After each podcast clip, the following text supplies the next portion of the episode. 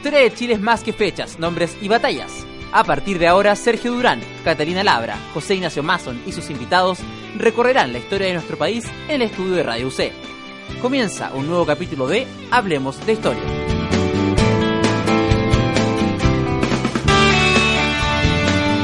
Hola y bienvenidos a un nuevo capítulo de Hablemos de Historia. Cada semana pasan por acá destacados invitados para conversar acerca de la historia de Chile y también del mundo. Hoy no es la excepción. Me acompaña en la conducción Sergio Durán. ¿Cómo estás, Sergio? Hola, ¿qué tal? Estamos dispuestos a conversar el día de hoy con un nuevo invitado. Pero antes de empezar, te recuerdo que estamos en redes sociales, descarga desde ahí todos los capítulos anteriores de manera absolutamente gratuita. Nos puedes buscar en Twitter, también en Facebook, como Hablemos de Historia. Uh, recuerda también que está ya a la venta el libro Hablemos de Historia. Son 20 entrevistas a historiadores nacionales. Hablamos sobre política, sobre sociedad, sobre libros, televisión, cultura, entre otros asuntos. Puedes consultar en, directamente a Editorial Kimantú o a nosotros a través de Facebook, a través de Twitter. Búscanos como Hablemos de Historia, libro disponible.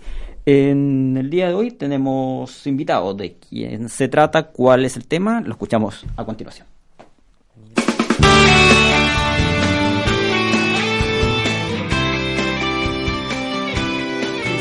Matamoros nació en Coquimbo en 1982. Estudió filosofía, un máster en filosofía política y un doctorado en estudios americanos con mención en historia. Sus líneas de investigación son historia social, historia política reciente, movimientos sociales, sindicalismo y teoría política. Su pasatiempo es la música y su grupo favorito es The Clash, mientras que sus libros favoritos son Los Fusileros de Cristóbal Peña y Resistencia e Integración de Daniel James. ¿Qué caracterizó a la historia de los profesores de Chile antes de 1973? ¿Cuándo, cómo y por qué se creó el Colegio de, de Profesores? A esa y otras preguntas daremos respuesta hoy en un nuevo capítulo de Hablemos de Historia.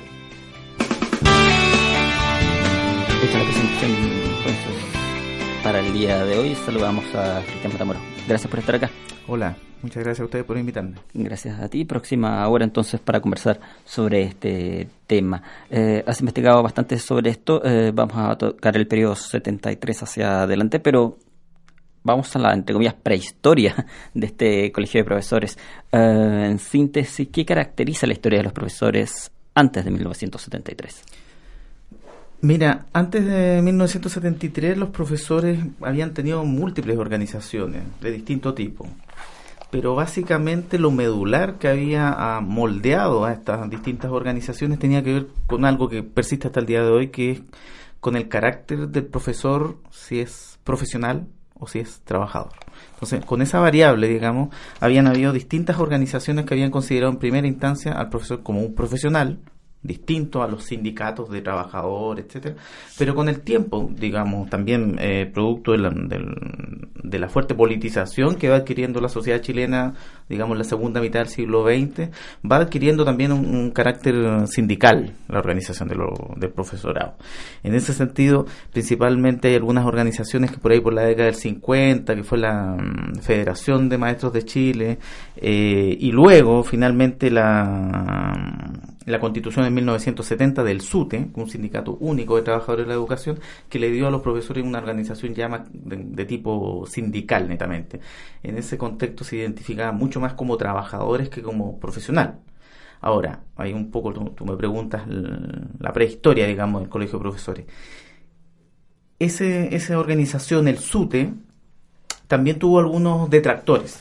¿Ya? ¿Por qué? Porque en Chile, como en gran parte de los países de, de América Latina, eh, si bien es cierto, lo, el, los profesores han tenido un componente de educación, digamos, superior, que eran las escuelas normales, eh, tampoco es 100% profesional las escuelas normales. ¿ya? Recordemos que quienes entraban a estudiar para ser profesores entraban, digamos, a suplir su lo que eran en ese tiempo las humanidades, lo que vendría a ser hoy día la educación secundaria. Entonces ahí, digamos, pues, quedaban capacitados para ser profesores. Sin embargo, habían otras instituciones especialmente dos, la Universidad Católica, digamos, y el Instituto Pedagógico de la Universidad de Chile, que eran instituciones de carácter universitario. Por lo tanto, desde ahí, principalmente desde el pedagógico en la Universidad de Chile, eh, va surgiendo un grupo o un sector de, de profesores que quiere agruparse en lo que se denominan los colegios profesionales. ¿ya? Es decir, así de la misma manera que los ingenieros, que los médicos, que los abogados en un colegio, en un colegio profesional, ellos planteaban esa categoría. Entonces ahí se planteaban distinguiendo de las escuelas, de los profesores que venían, que era la mayoría que venían de las escuelas normales. ¿Ya? ahora, esa idea de un colegio profesional no prendió mucho ya no aprendió mucho y mm, en términos el profesorado también ha, sido muy fuerte identificado con corrientes políticas ya prácticamente todos los partidos siempre han tenido mucha presencia en el profesorado y ahí los sectores que mayor eh, preponderancia tenían eran los que querían esa idea del, colegio profesor eran los sectores ligados a la democracia cristiana y digamos eh, por alguna razón en particular por alguna razón en particular, mm, mira, ellos eh, querían un poco, no era toda la democracia cristiana, era un sector, digamos, pero ellos querían un poco quitarle el carácter sindical que estaba teniendo, porque sabían que si adquiría un carácter sindical muy fuerte la organización de los profesores, iba a ser mucho más identificable con los partidos de izquierda, que eso fue lo que ocurrió en definitiva. ¿Fueron previos al 73 los profesores actores, eh, sujetos políticos, llamémoslo de esta forma, activos en las calles, manifestarse contra o a favor de alguna reforma, del régimen de turno, etcétera? Mira, hay una, bueno, el profesorado eh, en la década más importante que tuvo movilización y que tuvo una repercusión muy fuerte a nivel político y social fue en la década del 20. Ya cuando se comienza a estructurar una reforma educacional, eh, el profesorado que en ese tiempo estaba agrupado en lo que era la Asociación Gremial de, Profesores, la AGP, eh, tuvo una participación muy fuerte. Sin embargo, fue muy reprimido por la dictadura de Baña. ¿ya? Entonces ahí el proceso de la reforma educacional quedó trunco. Fue un proceso muy interesante que, inclusive a nivel latinoamericano fue muy destacado. O sea, mm, Mariati, que en Perú, Gabriela Mistral, todos dijeron, oye, lo que está pasando en Chile es muy interesante porque los profesores están haciendo una reforma muy, muy, muy participativa. Y de ahí, digamos, el profesorado pierde un poco su, su carácter más de presencia política, presencia social, hasta yo creo que hasta fines de los 60. En el año 68 los profesores tienen una huelga muy importante, casi de 60 días, que se vivió en un contexto muy interesante porque lo que hace Eduardo Frei Montalva, al, digamos, al hacer una reforma educativa, extiende de manera eh, radical la matrícula escolar. O sea, gran parte de la población chilena quedaba hasta ese momento excluida de, la educación y con la reforma de Frey eh, la educación llega prácticamente a todos lados. Por lo tanto, el profesorado también tiene un crecimiento numérico muy fuerte. Entonces, muchos decían, no, excelente la reforma que está llevando a cabo Frey, pero digamos, Frey se encontró con que los profesores, por reivindicaciones económicas más que nada, eh, el año 68 hicieron una huelga muy, muy larga, de 60 días más o menos, que, que iba de la par, a la par, digamos, con el carácter sindical que estaban teniendo los profesores. Porque antes, digamos, eh, en esta también lógica profesionalizante, la otra, el otro componente cultural, subjetivo, digamos, del profesorado es que son apóstoles. Por lo tanto, ellos están digamos, em, se tienen que sacrificar por la educación, por lo tanto no pueden paralizar, no pueden movilizarse, porque eso afecta, y eso es verdad, digamos, afecta principalmente más que a la economía, como puede, podría hacerlo si paraliza un sindicato de la minería, por ejemplo, afecta a los niños. Por lo tanto, el profesorado era muy reticente también a, a, desarrollar este tipo de práctica, ya sea por su reivindicación económica o por una reforma educacional, porque paralizar digamos, las labores afecta a, los niños. Entonces, eh, le costaba tomar esas decisiones. Antes de ir a las preguntas que tiene Sergio Urán, la precariedad de eh, la educación en Chile y de los sueldos de los profesores, ¿fue una constante durante el siglo XX o, eh, como algunos argumentan, se dio a partir del 73 hacia adelante? Sí, hay harto mito ahí, digamos, hay harto mito, pero uno cuando revisa la historia, digamos, del siglo XX se da cuenta que ha sido una constante eh, la reivindicación por mejorar los salarios y el reconocimiento social de que los profesores son mal pagados. Eh, hay una hay una carta ahí de Recabarren por la década de en la primera década del siglo XX, donde cuando llega a Tocopilla, Recabarren, Luis Emilio Recabarren, dice ¿qué profesor se va a querer venir a trabajar a la escuela de Tocopilla cuando te pagan menos que un obrero salitrero? Y más encima las condiciones son precarísimas. O sea, tienes que vivir en la escuela, tienes que darle de comer a los niños si no tienen, tienes que hacer de todo. Entonces, un profesor tenía ese carácter. Ahora, lo que sí es que, eh, eh, es que digamos el, el profesorado, eh, gran parte de lo que fue el estado, este estado fuerte, llamado estado de bienestar, que sé yo, durante el mediados del, del siglo XX, sí se hizo parte de, fue considerado parte de un funcionario público. Entonces, en ese sentido, tenía mucha mayor estabilidad laboral. Entonces, cuando los establecimientos fiscales son traspasados a las municipalidades del año 81, 82, eh, el profesorado pierde gran parte de sus reivindicaciones. Una, porque deja de recibir todos los reajustes, digamos, clásicos que tienen los trabajadores del sector público, reivindica, reajustes por años, bienios, trienios, estabilidad laboral, que para despedirlo tenían que hacerle un un sumario, etcétera, pasa a ser igual a un funcionario, a un, perdón, a un trabajador del sector privado. Entonces, en ese sentido, perdió muchas reivindicaciones. Existen importantes estudios que dan cuenta que eh, los sueldos que ganaba el profesor hasta el año 73 recién se, pasan a, nivelar, digamos, a inicio del siglo XXI. 2002, 2003 llegan a ser similares. Ahora, eh, independiente de eso, digamos, eh, siempre ha estado el, idea de que el profesor gana poco dinero, poco sueldo. Bueno, ya habrá tiempo más adelante para andar en el tema de dictadura, pero yo quiero llevarte ahora precisamente al año 73. Eh, ¿Cómo incide en lo inmediato el golpe de Estado eh, sobre el profesorado chileno y sus eh, instituciones? Bueno, como, como había mencionado, el año 70 se, se crea el SUTE, que es el Sindicato Único de Trabajadores de Educación, donde agrupaba a todos los trabajadores de la educación, donde los funcionarios del Ministerio de Educación, los inspectores que iban desde el Ministerio a fiscalizar las escuelas, los profesores, los paradocentes, los auxiliares, es decir, todo el trabajador de la educación estaba metido. Entonces tenía mucha peso, mucho peso. O sea, recordemos que escuelas hay en Putre, digamos, en Coyhaique, en la última isla. un sector muy fuerte, digamos, en ese sentido. Eh, y lograr esa conformación eh, fue señalar que había un sector de los trabajadores con mucho peso. Ahora, ese sindicato, el SUTE, se identificó muy fuerte con el, con el gobierno de la UP, ya con el gobierno de Allende.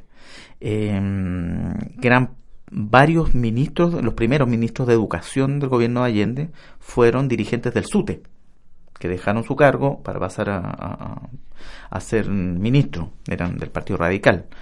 Em, entonces, cuando se produce el golpe de Estado, de, inmediato lo, que hace la dictadura es em, quitarle la personalidad jurídica. El día 11 de septiembre, el mismo día, se le quita la personalidad jurídica al SUTE eh, días después se requisan todo, se, se, elimina la posibilidad de que los profesores sigan cotizando en este sindicato y les embargan todos los bienes que tenían.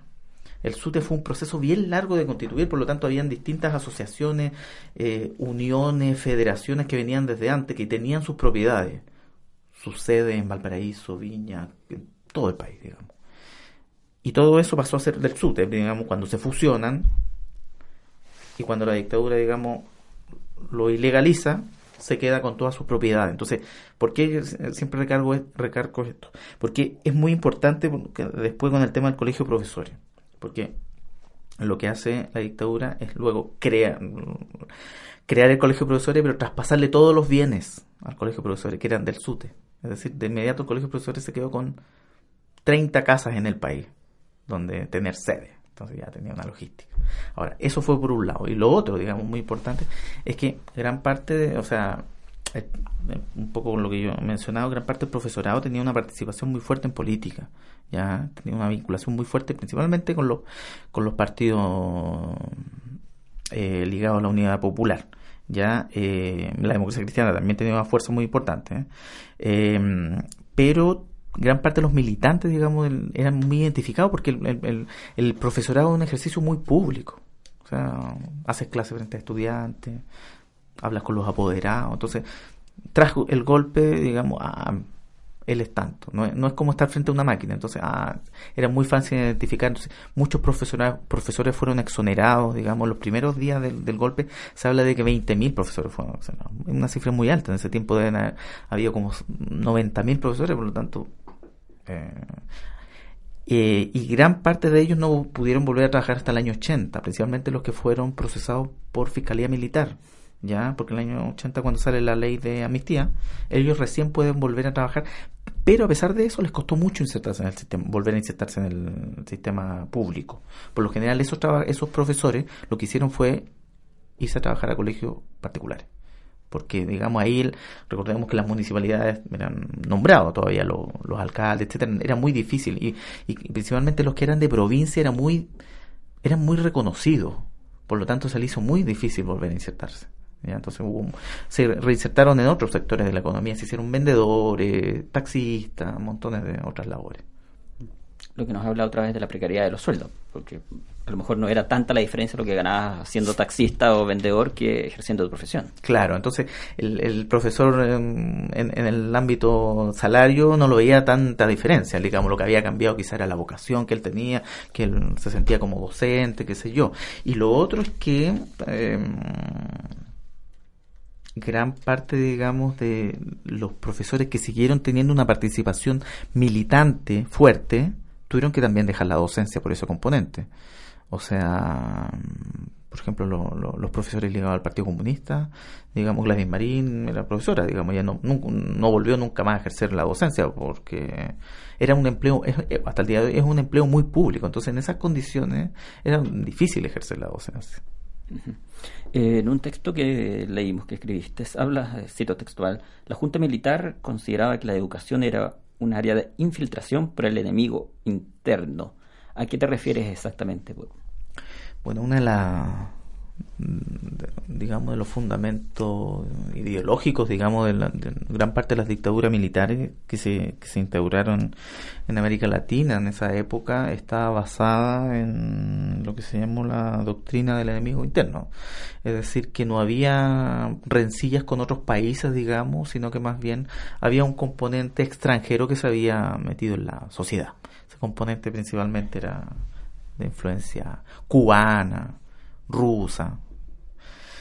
Entonces, eh, en el sindicalismo, la dictadura, digamos, eh, da golpes muy importantes eh, y, y, y sabía que tenía un cierto control sobre los trabajadores de la educación en que no se organizaran. En ese sentido yo creo que tenían fue muy fuerte, por lo tanto costó que hubiese resistencia. Sin embargo, el, em- el, ejercicio de la educación, el ejercicio de hacer clases, permite tener un contacto, digamos, directamente, principalmente con la juventud. Por lo tanto, ahí la dictadura puso bastante ojo en que los profesores no se transformasen en lo que la dictadura consideraba en adoctrinadores, digamos, de movimientos de resistencia o de posiciones críticas en la juventud. Y para eso puso bastante celo, digamos, en los planes y programas que se, que se dictaban. Sin, sin que todavía la dictadura tuviese grandes intervenciones en los planes y programas, que eso va a ser como en el año 79, pero de inmediato se hace una intervención, digamos así, a la rápida. como eh, revisando los planes de estudio y donde salía un poema de Neruda, se saca la página. ¿Ya? Donde salía un, un poema de García Lorca, se saca la página. Entonces, ese, esa cuestión, digamos, la dictadura le, le, le, le, preocupó bastante. O sea, no hay que olvidar eh, que durante ese proceso también, por ejemplo, en la escuela la dictadura fomenta a uno, a una en este caso, de los premios Nobel solamente, que es Gabriela Mistral. Le da bastante, más que nada de nombre, más que un estudio profundo de la obra de Gabriela Mistral, que tiene una repercusión social muy fuerte, pero de nombre, digamos, le, le, lo utiliza bastante el, Centro Gabriela Mistral, el GAMS, la editorial Gabriela Mistral, que fue la editorial que mantuvo, digamos, que luego traspasada y le ponen Gabriela Mistral. Entonces, Neruda no aparecía por ningún lado. Entonces, toda esa cuestión, la, la dictadura la va arreglando, la va interviniendo, porque sabía que en el profesorado había una, una un potencial peligro de, generación de pensamiento de resistencia. Lo anterior nos lleva a pensar que también eh, a la par, hubo profesores y gente en el mundo de la educación que sí respaldó al régimen. Sí, tal como te decía, habían... Eh, clásicamente, en términos políticos, el profesorado se identificó siempre, a diferencia del resto del movimiento sindical, siempre se identificó con, con el Partido Radical. En ese sentido tenía un fuerte componente de los sectores medios. Al igual, por, por ejemplo, los trabajadores públicos, la NEF, siempre se identificaron más que con el Partido Radical que con los grandes partidos de izquierda. En el profesorado los partidos de izquierda también tienen una fuerte presencia, pero era mayoritaria el Partido Radical. Y cuando surge la democracia cristiana, eh, también ellos, con el, digamos, el descenso del Partido Radical, que ya se empezó a ver, digamos, en los años 60, la democracia cristiana surge muy fuerte. Entonces ellos durante el proceso de la Unidad Popular fueron muy críticos. Recordemos que durante uno de los grandes mm, conflictos sociales, más allá del término económico y el término estrictamente político, pero uno de los grandes conflictos sociales, es decir, que atravesó a toda la sociedad durante la época de la UP, fue la Escuela Nacional Unificada, el proyecto del gobierno de Allende de generar un nuevo, una nueva manera de conseguir la educación que era, fue muy resistido por la Iglesia Católica, por la derecha y en términos políticos por la democracia cristiana. Y en el profesorado eso también se notó.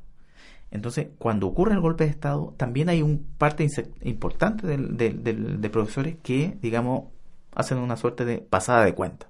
De decir, mira, a día 12 de septiembre, por lo general no, no al día siguiente, pero días después, eh, ah, ustedes eran los agitadores, ustedes eran los marxistas, ustedes eran los que estaban... No, lo más probable es que la mayoría no sabía las consecuencias que iba a pasar con eso. O sea, en el profesorado hay alrededor de 150 profesores que fueron eh, asesinados o detenidos desaparecidos, ya que es una cifra bastante importante si la analizamos por gremio. ¿ya? Eh, entonces, claro, hubo bastantes sectores que, que respaldaron esto y tras el golpe eh, ellos hacen una suerte de, ajuste ahí de cuenta. Bueno, además de respaldo explícito, seguramente mucho miedo, acatamiento y, fragmentación. Eh, Cristian, en tu texto nos mencionas también un, evento que es la consulta del año 74. Eh, ¿De qué se trató esta consulta y cuál fue su resultado? Mira, las grandes exoneraciones que yo he mencionado, 20.000 el año 70, así, al mes del golpe, luego el, 75, el 74 hay también como 11.000 de nuevo exonerados, eh, provocaron que prácticamente eh, se notara bastante que en, la educación algo estaba pasando, que había represión, etcétera. Entonces, una de las maneras del que tuvo la dictadura de digamos de legitimarse frente al, profesorado fue hacer, haciendo alguna actividad que intentase hacer rescatar su voz o consultarle, digamos así. Ante eso hacen esta consulta, en la cual se hizo durante dos días, me parece, en el año 74, una suerte de jornada de reflexión donde se le preguntaba a los profesores cuál era su opinión respecto a sus condiciones y respecto a la educación.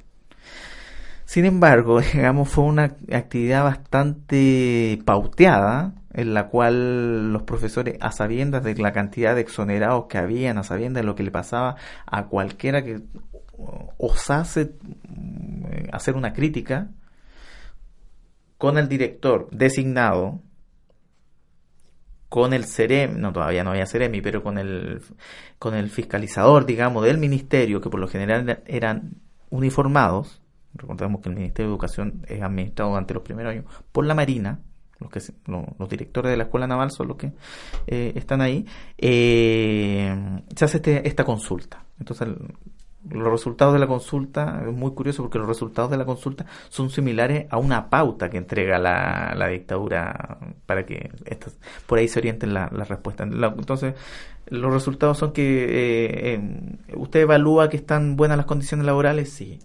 Eh, ¿Creen que se podrían mejorar?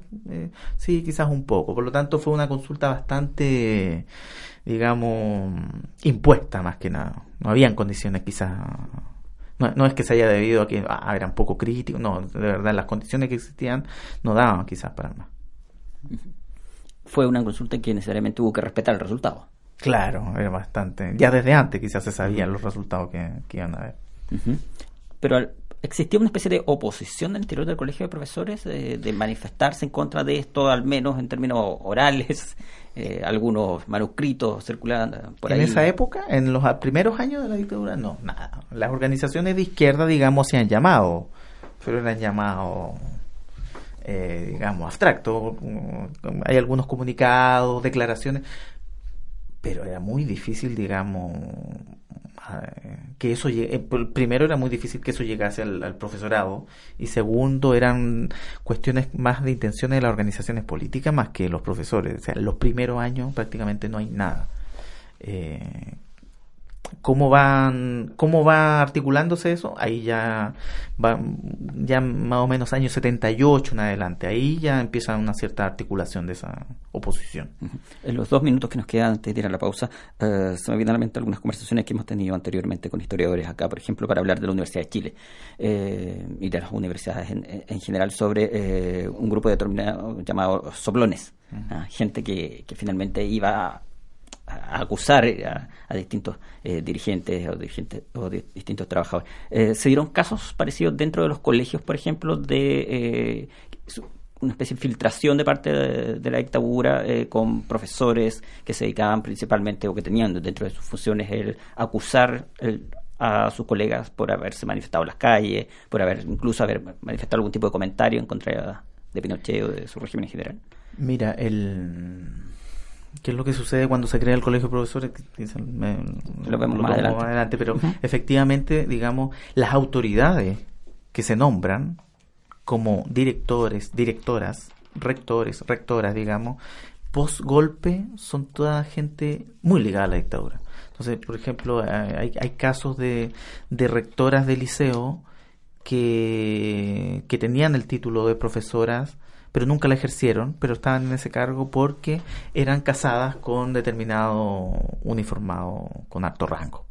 Eh, entonces, en los colegios de verdad eran, eran centros muy, muy controlados muy controlados, por lo tanto, eh, el que pasó a ser inspector general en el 74, el que pasó a ser mm, subdirector, etcétera, eran todos cargos que tenían ese componente. Ahora, la dictadura específicamente para el sector de los profesores puso bastante hincapié en, su infiltración. Hay unos hay unos testimonios que han salido últimamente de Mauricio Weibel que él ha develado algunos informes secretos de la DINA donde explícitamente se dice que sobre el profesorado hay que infiltrarse. ¿De cualquier, de qué manera? De cualquier manera. Es decir, con profesores, digamos, que sean soplones, delatores, o también con estudiantes pero sin embargo con estudiantes, así de manera eh, profesional, una infiltración profesional, por lo menos lo que yo he encontrado es que esta infiltración es más eh, posterior, en los años 80. ¿Cuándo? Cuando ya el movimiento profesor está, eh, el movimiento profesor opositor está mucho más articulado y cuando también los estudiantes secundarios están mucho más, eh, tienen una participación en política más fuerte. Ya que eso ya va a ser los años 84, 85 en adelante.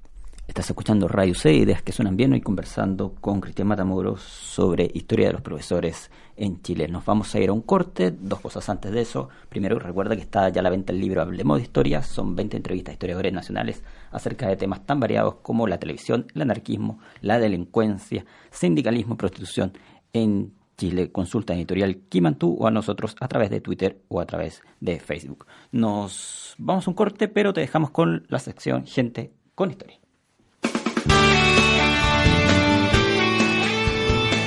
Amanda Labarca fue una destacada profesora, escritora, feminista y embajadora política chilena. Su obra se orientó principalmente al mejoramiento de la situación de la mujer latinoamericana y al sufragio femenino en Chile. Se incorporó como militante en el Partido Radical. En 1922 presentó un proyecto para mejorar los derechos civiles, políticos y jurídicos de las mujeres, que dentro del Código Civil de Chile estaban restringidos. Como educadora impulsó en 1932 la creación del Liceo Experimental Manuel de Salas para la formación de los futuros docentes. Falleció en Santiago el 2 de enero de 1975 a los 88 años de edad. Su legado aún permanece vigente en múltiples publicaciones en favor de los derechos de la mujer y sobre temas de educación.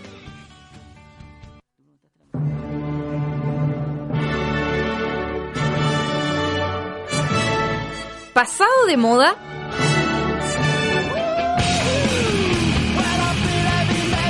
Una nueva generación llegó a llenar tus exquisitos oídos bilingües en Radio C. Únete todos los martes a las 17 horas a Generación Británica en radioc.cl y el 660M.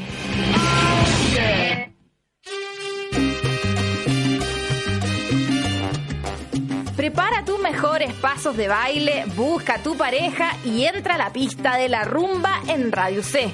Prepara tu fin de semana los viernes a las 19 horas con el sonido tropical de la salsa.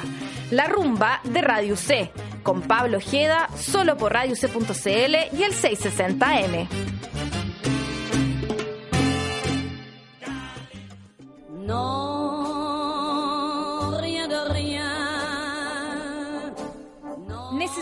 Renovar tu música?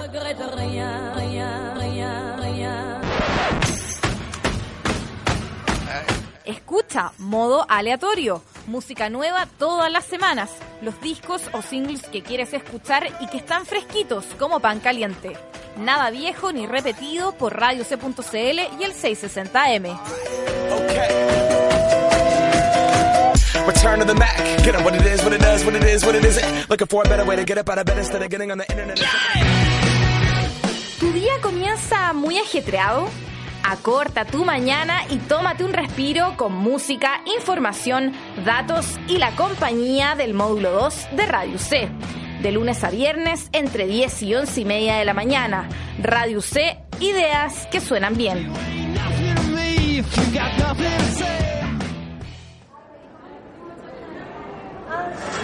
Hola, ¿me darías un segundito para hablarte acerca de... No esperes a que te vengan a hacer patio para entender todo acerca de política universitaria. Es en página 33 en donde te entregamos toda la información que necesitas acerca de los movimientos de la UC. Martes y jueves a las 20 horas por radiouc.cl o las 660 AM.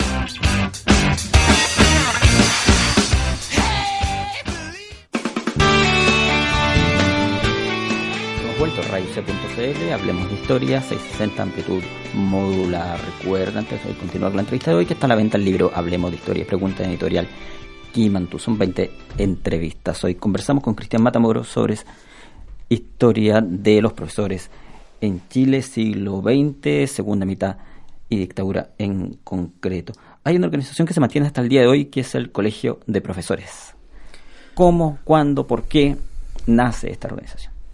Bueno, tal como les comentaba, em, apenas se produce el golpe de Estado, se- la dictadura elimina legalmente y en los hechos también eh, la principal organización que era el SUTE. Entonces, después de eso la dictadura, digamos, empieza a trabajar y ver qué, qué, qué hacer, digamos, porque necesariamente o iba a surgir una organización paralela, opositora o lo que sea, o algo iba a pasar. Entonces, la dictadura lo que hace es recoger esa vieja inspiración de algunos sectores del profesorado, principalmente, lo- como yo mencionaba- un sector del- ligado a la democracia cristiana, y levanta, constituye el Colegio de Profesores de manera legal en oc- 16 de octubre del 74. Y es muy curioso porque ese día se declara al mismo tiempo el Día del Maestro. Desde ese día se empieza a considerar el Día del Maestro. También porque digo que es muy curioso porque antes de eso, el Día del Maestro, el Día del Profesor era celebrado el 11 de septiembre. Entonces, el golpe para los profesores fue muy vital y muy simbólico, porque ese día iban, en el colegio, por lo general ese día no iban a haber clases normales porque se iba a hacer actos, cambio de actividades, festejo con los estudiantes, entonces no, no fue muy festejado, digamos. Eh, y el 16 de octubre se crea por ley el, el Colegio de Profesores, con este carácter que yo mencionaba, profesionalizante, y la dictadura nombra a las los dirigentes del Colegio de Profesores. ¿Quiénes fueron, digamos, los primeros dirigentes del Colegio de Profesores? Eran todos, digamos, desde subdirectores de colegio hacia arriba, ¿ya? Todos tenían, eh, tenían ese componente, entonces, ¿qué empieza a pasar de inmediato? Además del, del objetivo que tenía ese objetivo, que tenía, del objetivo que buscaba la dictadura, es que el Colegio de Profesores y las autoridades educativas eran los mismos. Por lo tanto, no tenía ninguna participación de base. ¿ya? Ahora, el objetivo de eso, primero, es aislarlo, digamos, del carácter sindical que había tenido en los últimos tiempos, en primer lugar. Y lo otro es darle un componente profesionalizante, es decir, solo que fuese profesores, en primer lugar, y, lo otro, y que velasen por el ejercicio docente. Hoy en día, si bien es cierto, se llaman colegios, el colegio de odontólogo, el colegio médico, qué sé yo, no tienen la categoría, en Chile no, no existe la categoría de colegio como tal. ¿Qué es lo que es un colegio? Es una orden, digamos, es un- una suerte de gremio que vela y autoriza el ejercicio de esa determinada profesión. Hoy día, por ejemplo, si el colegio de arquitectos a ti te dice, no, tú no puedes ejercer como arquitecto, no pasa nada, tú puedes seguir ejerciendo. Porque desde el año 81 perdieron ese carácter de orden profesional. Hasta, la, hasta ese año, hasta el año 81, los colegios profesionales tenían ese carácter. Tú para hacer clases en un colegio tenías que estar afiliado al colegio de profesores. Si no estabas afiliado al colegio de profesores, no podías hacer clases. Es lo mismo que el colegio de odontólogo, de médico, etc. Entonces, ¿qué hizo, con eso qué hizo la dictadura? Que la dictadura, digamos, utilizó al colegio de profesores para ser este suerte de soplón que estaba en todos lados. ¿Ya? Entonces, cualquier profesor que no respetase los planes y programas que se habían impuesto, el colegio de profesores era la organización encargada ahí de, de decir, mira, el que hacía críticas, digamos, el que no respetara los símbolos patrios, el que no, etcétera, el colegio de profesores era entonces en primer en primera instancia fue una organización impuesta ya no, no fue no emanó de los mismos profesores fue impuesta y al mismo tiempo eh, fue utilizada para hacer una suerte de depuración ideológica ya de decir este sí esta no etcétera ya. Entonces ese, ese componente tuvo el colegio de profesores en los, los primeros años Habían mencionado en el bloque anterior que este colegio de profesores heredó mucho de la estructura así que, de- del- SUTE, ¿no? ¿Cómo está organizado el colegio de profesores? Eh, el Colegio de Profesores, pri- primero, el 74 nombran a, a sus dirigentes nacionales y sus dirigentes nacionales tenían una estructuración según el sistema educativo en el cual había una dirigente que era, por ejemplo, de educación diferencial, un dirigente de los liceos técnicos, uno del ámbito básico, otro secundario, etc. Ese era como el componente. Sin embargo, las estructuras más intermedias, por ejemplo, la, tal- la dirección nacional, dirección regional, los provinciales del Colegio de Profesores, costó un mundo que se lograran estructurar. ¿Por qué? Porque había, faltaba gente que quisiese aceptar el cargo por motivo ideológico o político, y habían otros que, que no tenían problemas políticos e ideológicos en ese sentido, pero sabían que era más pega, digamos. Entonces, costó bastante ya que se lograse estructurar. Ahora, eh, se estructuró en- a nivel nacional, digamos, tuvo presencia en todas las regiones en esa época. Sin embargo, como yo te mencionaba, la estructuración llegó hasta niveles regionales. No hubo un comunal, por ejemplo, el provincial Santiago, que es uno de los más grandes, eh, recién se estructuró en el año 76, fines del 76, dos años después. Entonces costó. Que, ¿Por qué? Porque la- las autoridades, los dirigentes que habían sido nombrados primero, renunciaron al poco tiempo. ¿ya? Ahora, se quedó, digamos, con todas las sedes que tenía el Colegio de Profesores. ¿ya? Hasta el- que son la mayoría de las que tiene hasta el día de hoy. Eh, y es un hecho bastante curioso porque, en definitiva, eh, eh, bueno, son las, los gajes de la transición. Gran parte del resto de las otras organizaciones sindicales y políticas han reclamado y se les han tenido que devolver gran parte de sus sedes sindicales. En cambio, con el colegio de profesores pasó algo curioso de que todos dijeron, ya, pero es que ya está creado el colegio de profesores, por lo tanto ahí están las sedes. Es como que si nos hubiesen devuelto. Pero nadie le preguntaron a qué organización querían que se le devolviera. ¿Ya? Por lo tanto, eso también fue muy vital a que los grupos en los años 80, los grupos que mm, quizás no alcanzamos a tocar, eh, los grupos que levantaron a una organización 100% opositora, que fue la AGECH, la Asociación Gremial de Educadores de Chile, eh, el año 87, el año 87 dije- dijeron, no nos interesa participar dentro del colegio de profesores, pero tienen una infraestructura en todas las regiones del país. Por lo tanto, por motivos pragmáticos, metamos al colegio de profesores. ¿ya? Entonces eso fue muy determinante en ese, en ese momento. Cómo, digamos, en primer lugar, con el golpe se hace una apropiación y luego se hace una imposición organizativa. Esto es lo que tienen que, cómo tienen que organizarse. ¿Qué tuvo que ocurrir para que se produjera finalmente la, la articulación entre los organismos nacionales, el liderazgo del colegio y, las bases? Porque como nos mencionabas, eh, no fue inmediato el, la acogida o el desarrollo de- del colegio a nivel más, regional, local, etcétera. Mira, eso ocurrió allá, más, más tardíamente, a mediados de los 80. Eh, el año 81 se, saca un decreto ley en el cual los colegios profesionales, que yo he mencionado, se, te- se tienen que transformar en asociaciones gremiales. Las asoci- asociaciones gremiales son distintas a los colegios. Asociación gremial puede ser, hay asociaciones gremiales de empresarios, de un oficio particular, montón de asociaciones gremiales. Eh, y ahí, con ese giro del año 81, permite que se puedan constituir otras asociaciones gremiales. Que no es un giro curioso. ¿Por qué? Porque la primera táctica, digamos, de la dictadura respecto al, al- movimiento sindical fue provocar lo que se denomina un, o se conoce como corporativismo. Es decir, lo que hace la dictadura en primera instancia es decir, ya, quedémonos, porque eso ocurrió, quedémonos con un sector del movimiento sindical que apoyó el golpe, pero que esté dentro del Estado, que sea una parte del Estado.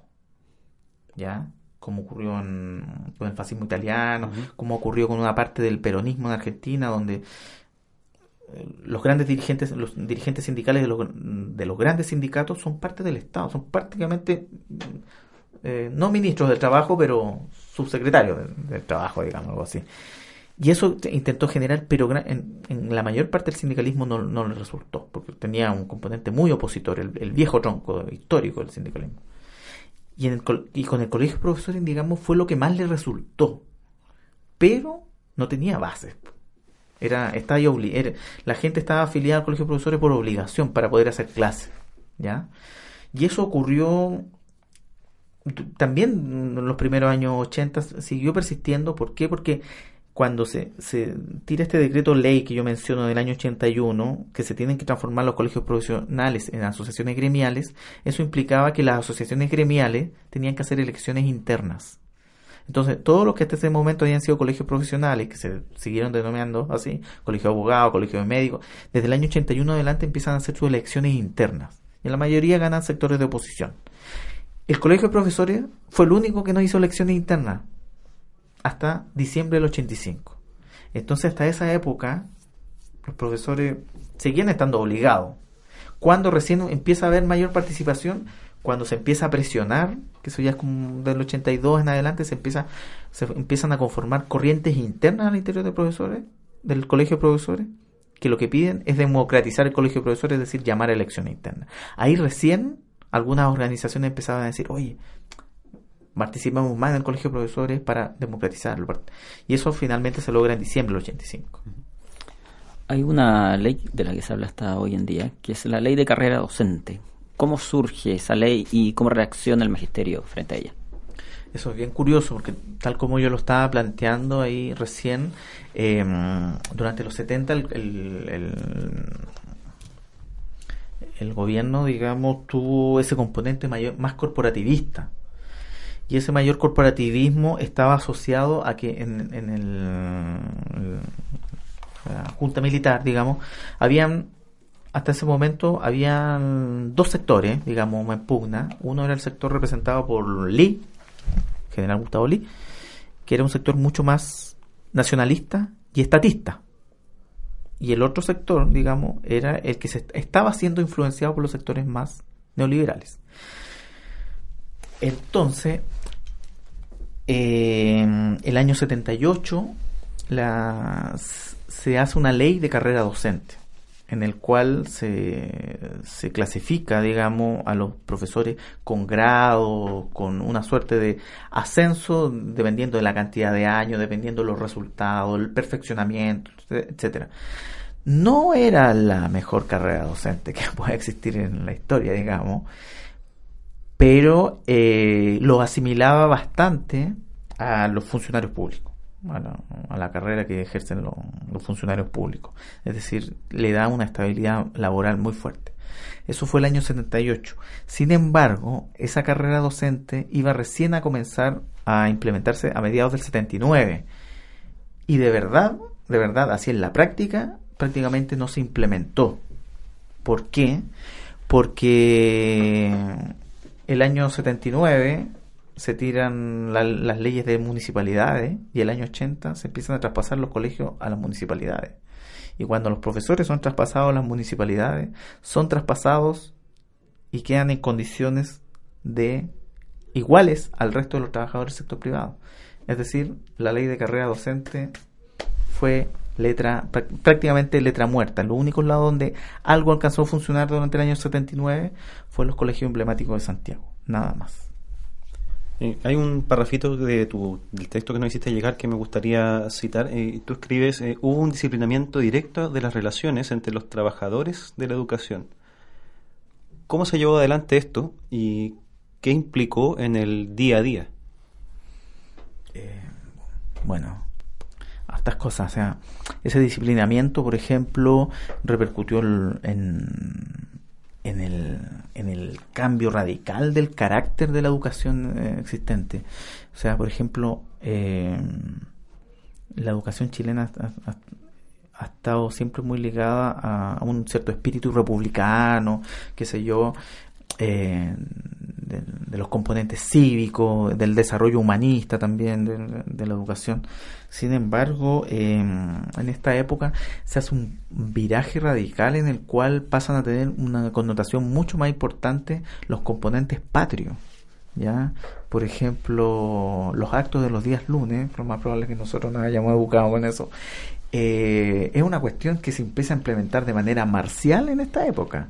¿ya? El izamiento, hay directrices así, pero de, de- la Junta, el izamiento del pabellón patrio, lo- los escudos en la, en la oficina de la directora. ¿ya? Entonces, todo un componente que, que- que tuvo mucho ese carácter y el profesor que tuvo que hacer, ser esa suerte de, de fiscalizador de que eso ocurriera. ¿ya?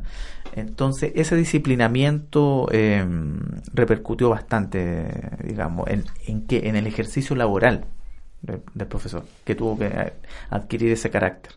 Y que también empezó a ocurrir de que en la educación, que por lo general tiene algunos rasgos de autoritarismo, principalmente los sectores más clásicos, digamos, eh, los profesores que eran opositores a la dictadura, que hasta ese momento habían desarrollado un- una práctica pedagógica así súper eh, verticalista, empezaron a decir, no, yo soy opositor a la dictadura, no puedo replicar el verticalismo.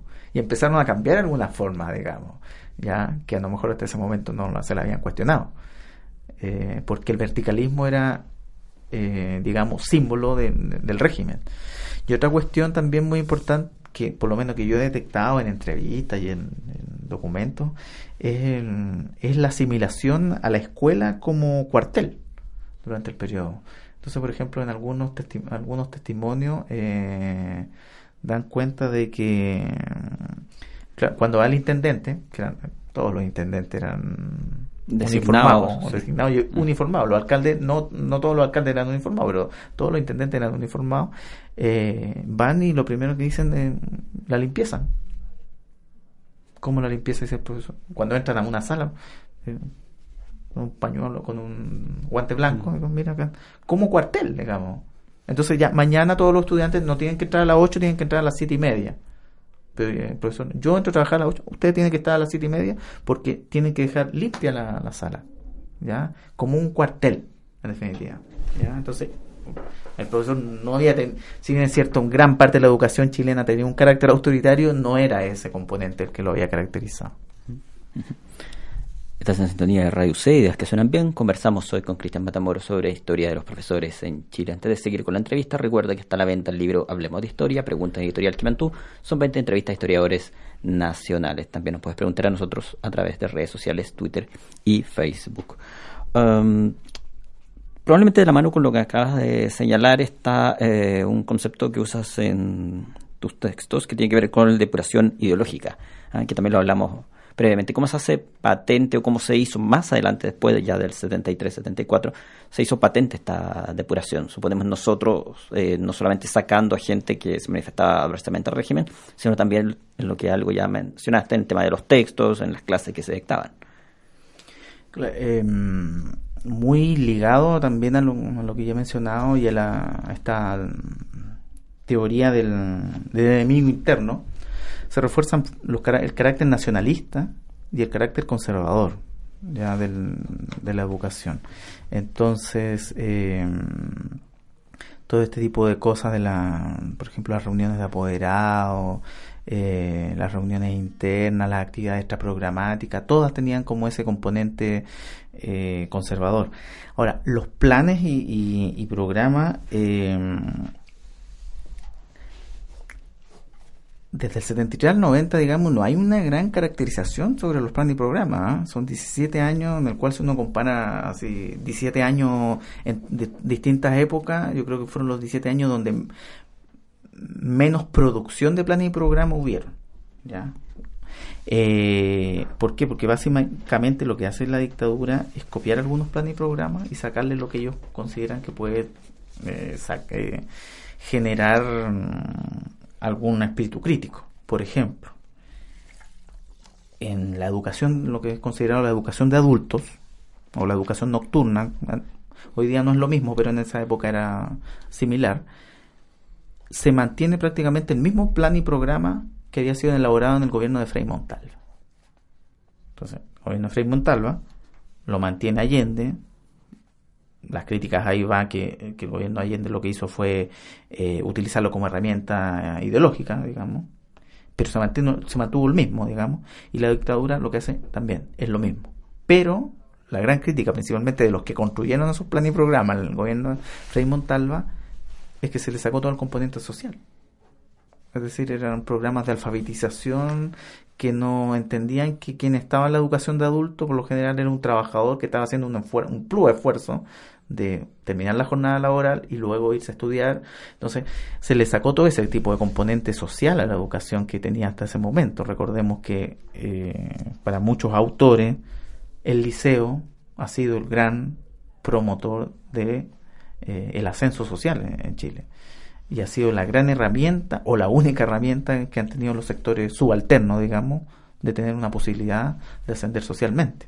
Es decir, el liceo clásicamente que lo que fue fue donde los sectores populares podían tener una suerte de ilustración, donde los sectores medios eh, se desarrollaban profesionalmente y donde, digamos, también los sectores más aventajados de la sociedad tenían un mayor contacto con el resto de la sociedad que no era ni en sus barrios, ni en su componente de clase, sino que en la escuela.